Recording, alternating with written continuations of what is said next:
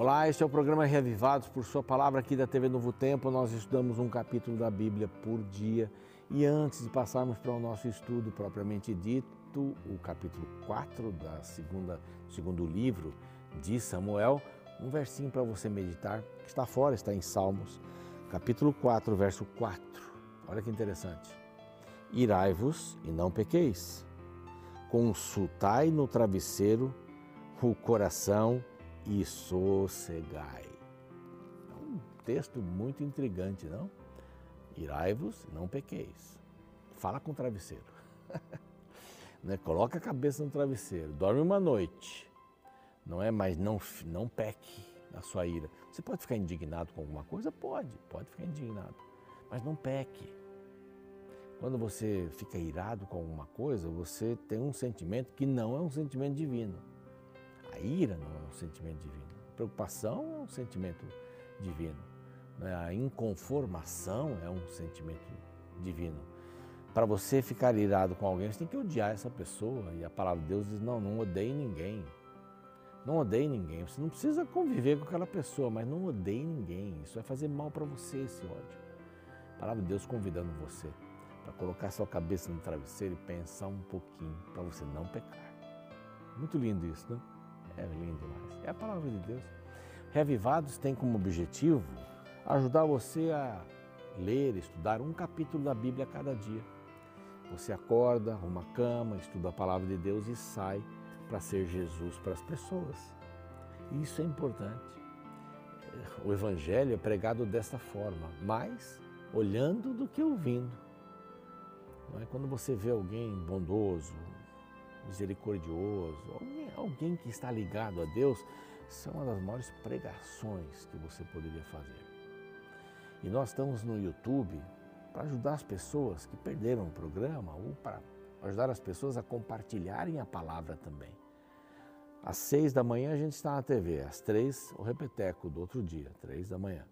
Muita gente assiste aí. Mas estamos no YouTube. Se você não está inscrito no nosso canal ainda no YouTube, é muito simples. Revivados por sua palavra NT. Bem simples, para você poder é, estudar com a gente um capítulo. Temos a Bíblia toda guardada ali, gravada ali, e você pode se valer desses estudos maravilhosos. Você pode acompanhar-nos também pelo NT Play, pelo Deezer, pelo Spotify, são plataformas muito bacanas para tudo isso. Mas não deixe de acompanhar a palavra todos os dias. E estamos oferecendo aqui, em nome dos Anjos da Esperança, se quer saber mais informações dos Anjos da Esperança, vai aparecer o número aí no programa, durante o programa, para você entrar em contato, também se tornar um anjo da esperança, para apoiar a rádio, a TV, as mídias sociais, os cursos bíblicos. E neste caso aqui eu tenho um curso bíblico muito interessante, aparece aqui no site novotempo.com barra escola bíblica. Você pode pedir este curso gratuitamente, vai chegar pelo correio ou pelo WhatsApp. Nesse WhatsApp aqui você escreve, olha, quero o curso uh, sobre oração e o título do curso é Deus me ouve. Deus me ouve. Será que eu falo para as paredes? Eu tenho ouvido muitas pessoas dizerem assim, pastor, minha oração não passa do teto, né? Aí eu tenho dito assim, quem disse que Deus está depois do teto? Deus está do seu lado. Basta falar com Ele. E aqui você vai aprender muita coisa boa sobre oração, tá bem? Graças aos anjos da esperança. A revista vai pelo correio, pode demorar um pouco. Você pode fazer um pedido de um curso bíblico pelo WhatsApp. Esse outro número aqui, para você pedir o curso Vida Espiritual. Assim que você já manda o pedido, você já recebe a primeira lição e já fica interagindo conosco. É maravilhoso, é fácil, rápido, aí você aguarda a revista chegar até você. Bom, hoje vamos falar sobre o capítulo 4 do segundo livro de Samuel. Capítulo interessante, vamos aprender várias lições, isso tudo depois do intervalo, não sai daí, estou aqui esperando você.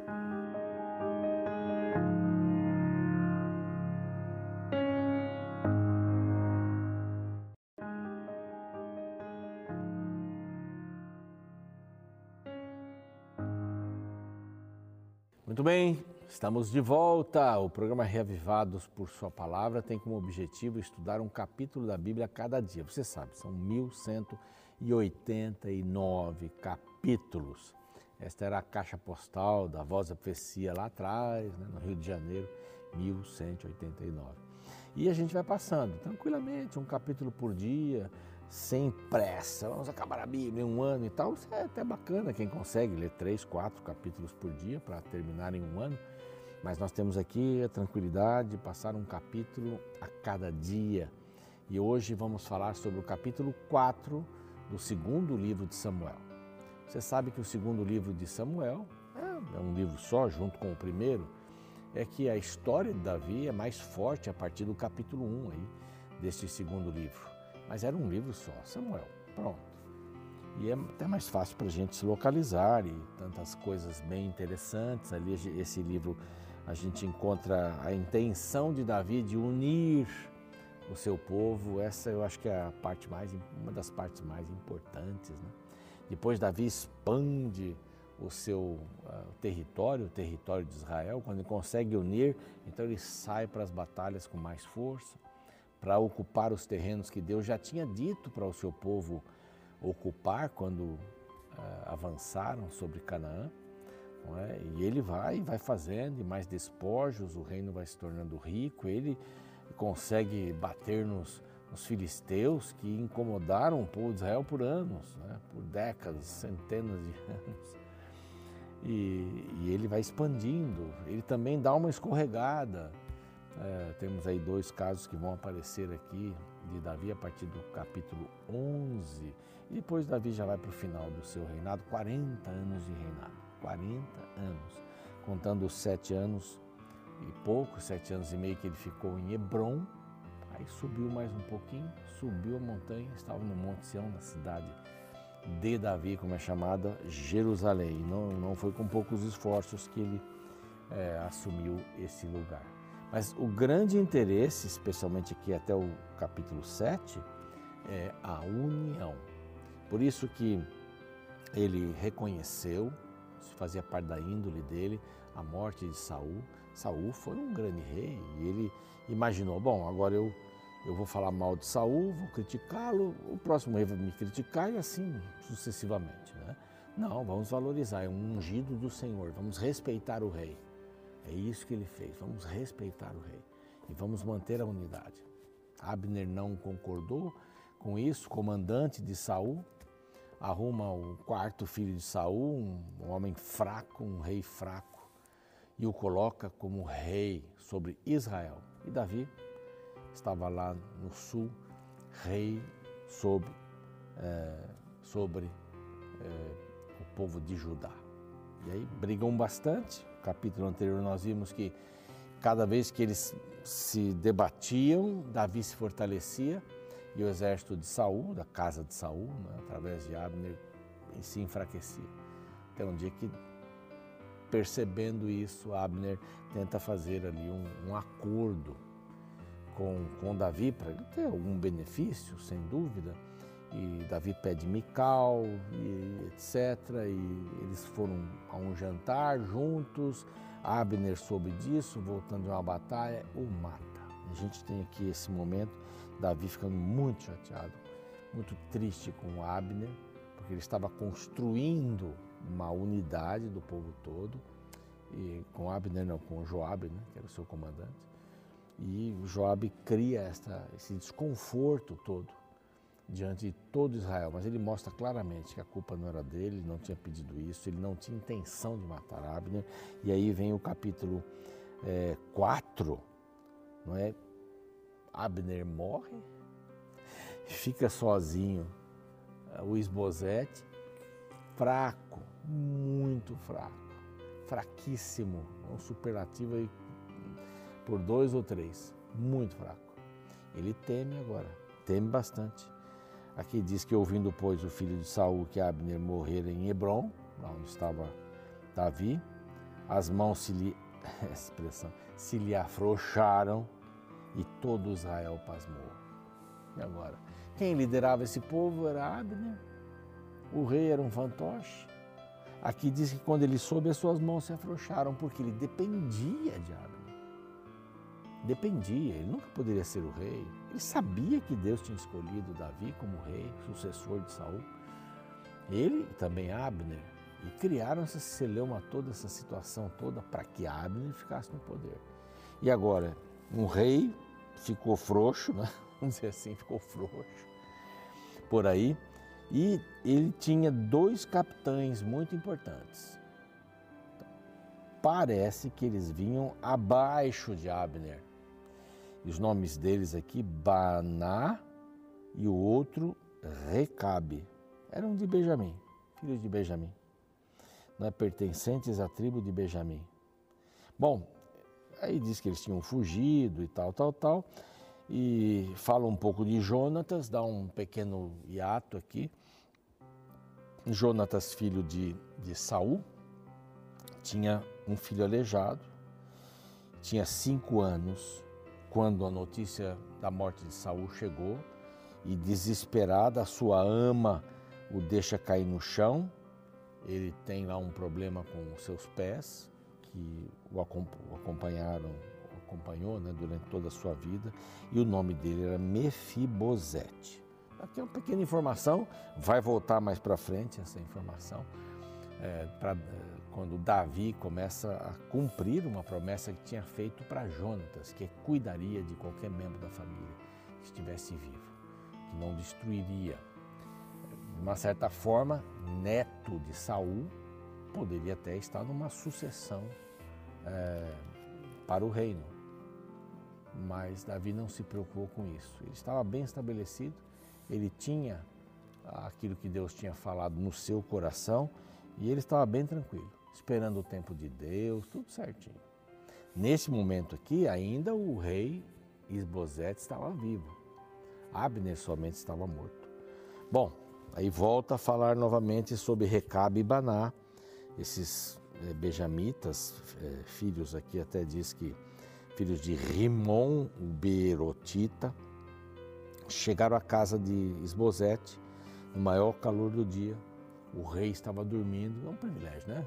rei dormir aí na parte do calor do dia, enquanto seus funcionários estão trabalhando, seu exército está trabalhando. Mas eles chegaram ali e viram-no deitado na cama e pensaram: vamos acabar logo com isso?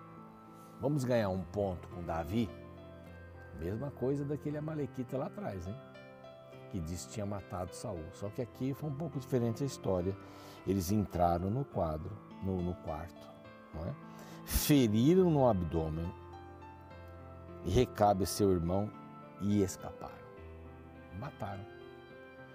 Tendo eles entrado na casa, entrando eles no seu leito, no quarto de dormir, feriram e mataram o seu, o seu rei.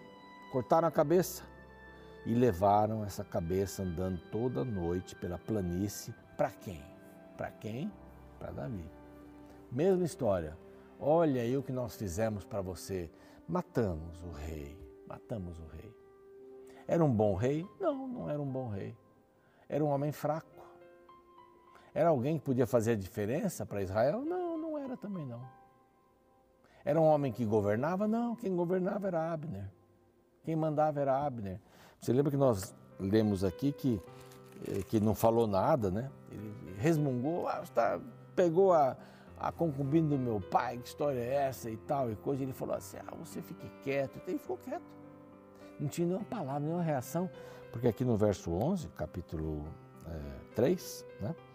Assim, porque temia muito. Um rei vai temer o comandante? Então era um rei fraco, não era forte, não. Ah, então morreu, tá bom. Não, não é assim. Davi não queria que as coisas funcionassem com traição, de jeito nenhum. Não sei o que Davi faria. Até quando ele fala aqui de, de Mefibosete, alguém pode até pensar assim: bom, se ele estava preocupado na família de Jonatas, tinha alguém e ele queria cuidar, da mesma sorte como é, Isbosete, é irmão de Jonatas. Davi até pensou em cuidar dele, não sei, pode até ter pensado. Ele é filho de Saul, eu vou cuidar para que não haja nenhum problema, né? ou que, que as coisas sejam diferentes e tudo mais. Até ele chamar Mical para morar com ele, Era um problema, Mical era filha de Saul. Ia nascer um bebê. Imagina. A mãe dizer, não, você é o filho do rei, ele, ele tomou a frente e tal, você poderia ser o rei, até que podia criar um negócio ruim, né? Mas eu não sei se, o como Davi resolveria a vida de Esbozete. Não sei como seria isso. Só sei que dois capitães foram querer se dar bem, mataram-no no seu leito, enquanto ele dormia, cortaram a sua cabeça e levaram para Davi. Da mesma forma, Davi agiu. Da mesma forma. Mesma forma. Será que eu vou fazer diferente do que fiz com aqueles que acharam que estavam me ajudando, matando lá atrás Saul, a Malequita que mentiu, né? Tinha matado? Não, de jeito nenhum. Pois vocês foram perversos. Ele até diz assim no verso 11, né? Muito mais a perversos como vocês, que mataram um homem justo em sua casa, no seu leito, dormindo. Ele era o rei. Ele era um homem que estava na liderança. Vocês não podiam ter feito isso, tinham que ter respeitado. Perceba aí, né? Davi tem essa preocupação. Se a gente começa a bagunçar nesse sentido, onde a gente vai parar? Onde é que a gente vai parar? Então está matando agora todos os reis que a gente não gosta? Quando eu sair do reino, sei lá o que vai acontecer. Não, eu vou dar o exemplo. Sempre bom dar o exemplo, né? Se você não quer que uma pessoa faça alguma coisa para você, não faça isso para ninguém. Não faça. E Davi aqui positivamente estava dando um exemplo. Não, vocês não vão durar. Vocês não fizeram a coisa certa. Ele era um rei. Deviam ter tratado de outra maneira. Sei lá, eu não sei o que Davi estava em mente, tinha em mente, o que Deus tinha em mente. Então deu Davi ordem, verso 12, aos seus moços. Eles, pois, os mataram e, tendo-lhes cortado as mãos e os pés, penduraram junto ao açude de Hebron. Junto, ao açude de Hebron.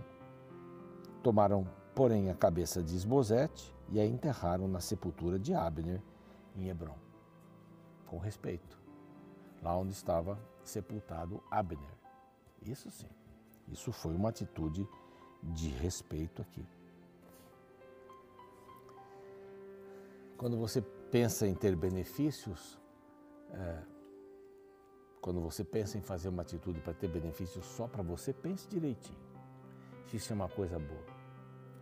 Lá o seu chefe quer saber o que está acontecendo e você vai ser o fofoqueiro. Olha, fulano fez isso, fulano fez aquilo. É como ter vários filhos ou filhas e um fica lá dedando todo mundo, né?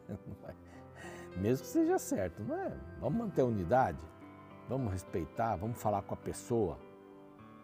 Não é? Por que, que eu não falo com a pessoa e falo com alguém? Olha, eu sei que você está fazendo uma coisa errada, isso não vai ajudar você a crescer dentro da empresa. Eu sei que você está fazendo uma coisa errada, isso não vai ajudar você a crescer aqui na família. Não adianta você fazer essas coisas erradas e criar, não, eu quero ser o melhor da família. Não vai ser. Então é melhor você mudar o rumo. Não é melhor falar isso do que chegar para o, o chefe e dizer assim: olha, tem um camarada aí que não sei não, mas eu estou pensando em mim, eu não estou pensando nele. Quando eu vou direto com a pessoa, estou pensando nela. Você devia mudar a atitude. Você não deveria mentir assim como você mente. Não é legal. Você prejudica todo mundo. Aí você está fazendo certo, falando com a pessoa. Agora você tem uma informação dessas, está mentindo. Ele leva para o seu chefe, leva para os seus pais, sei lá, para os irmãos mais velhos, para o líder de igreja. Olha, fulano está fazendo isso. A Bíblia até diz assim, né? Tem uma coisa com teu irmão, vai lá, fala com ele. Fala com ele. Resolva isso lá com ele. É uma bênção para as pessoas que fazem isso. Infelizmente, eles se deram muito mal aqui. E esses nomes nem, nem aparecem novamente. Recabe e Baná. Baná fizeram coisas é, que não eram corretas. E o rei, eu quero unidade. Gente, não me criem problema. Deus te abençoe. Vamos aprender com isto, com essa lição. É, com a vida deles, esta lição de a gente ir para lá, falar com a pessoa, resolver os problemas assim. Vamos orar? Pai querido, pedimos a tua bênção, sejamos sábios e possamos ajudar as pessoas que estão em erro e que possamos também ser ajudados por pessoas que nos amem, que venham nos aconselhar e receber aquilo como um presente, uma bênção. Abençoe para que possamos discernir entre o certo e o errado, para que haja união na família, na igreja, no local eu trabalho. Isso tudo te rogamos por Jesus. Amém. O programa segue, a gente fica por aqui, você sabe. Amanhã tem mais, capítulo 5 do segundo livro de Samuel. Um abraço. Em 6 de outubro de 1996, o jornal New York Times publicou uma história chocante. Chris Carey tinha apenas 10 anos em 1974 quando foi sequestrado por David McAllister. Durante o tempo em que esteve em cativeiro, o garoto foi torturado e abandonado depois de levar um tiro na cabeça. Porém, o que o sequestrador não podia imaginar é que o menino não morreu. Um grupo de policiais o encontrou seis dias depois. Por causa do tiro, ele ficou cego de um olho, mas não teve nenhum dano cerebral. Quase 30 anos depois, Carrie encontrou McAllister, o qual já estava com 77 anos de idade, cego e agonizando em um asilo, sem contar com o apoio de qualquer amigo ou membro familiar. Surpreendentemente, em vez de se alegrar com a miséria da pessoa que mais o fez mal em toda a sua vida, Carrie se solidarizou com a situação de seu sequestrador e, ao ouvir o pedido de desculpas de McAllister, disse que a partir daquele momento não haveria nada entre eles, nada além de uma nova amizade. O discurso da amizade parece ter sido realmente sincero, pois Carrie passou a visitar McAllister frequentemente no asilo onde lia passagens bíblicas para ele. Embora tal atitude vá na contramão do que se vê na sociedade de hoje, todo leitor da Bíblia deveria ter como objetivo desenvolver a capacidade do perdão e do respeito, mesmo por seus inimigos. No capítulo 4 do segundo livro de Samuel, encontramos mais uma vez o caráter de Davi diante da miséria na vida de um inimigo. O texto narra a ideia que dois homens, que serviam as tropas do rei Saul, tiveram de matar o rival de Davi, na esperança que tal atitude fosse recompensada pelo novo rei. De forma covarde, eles assassinaram o descendente de Saul. No verso 8, lemos o encontro deles com Davi.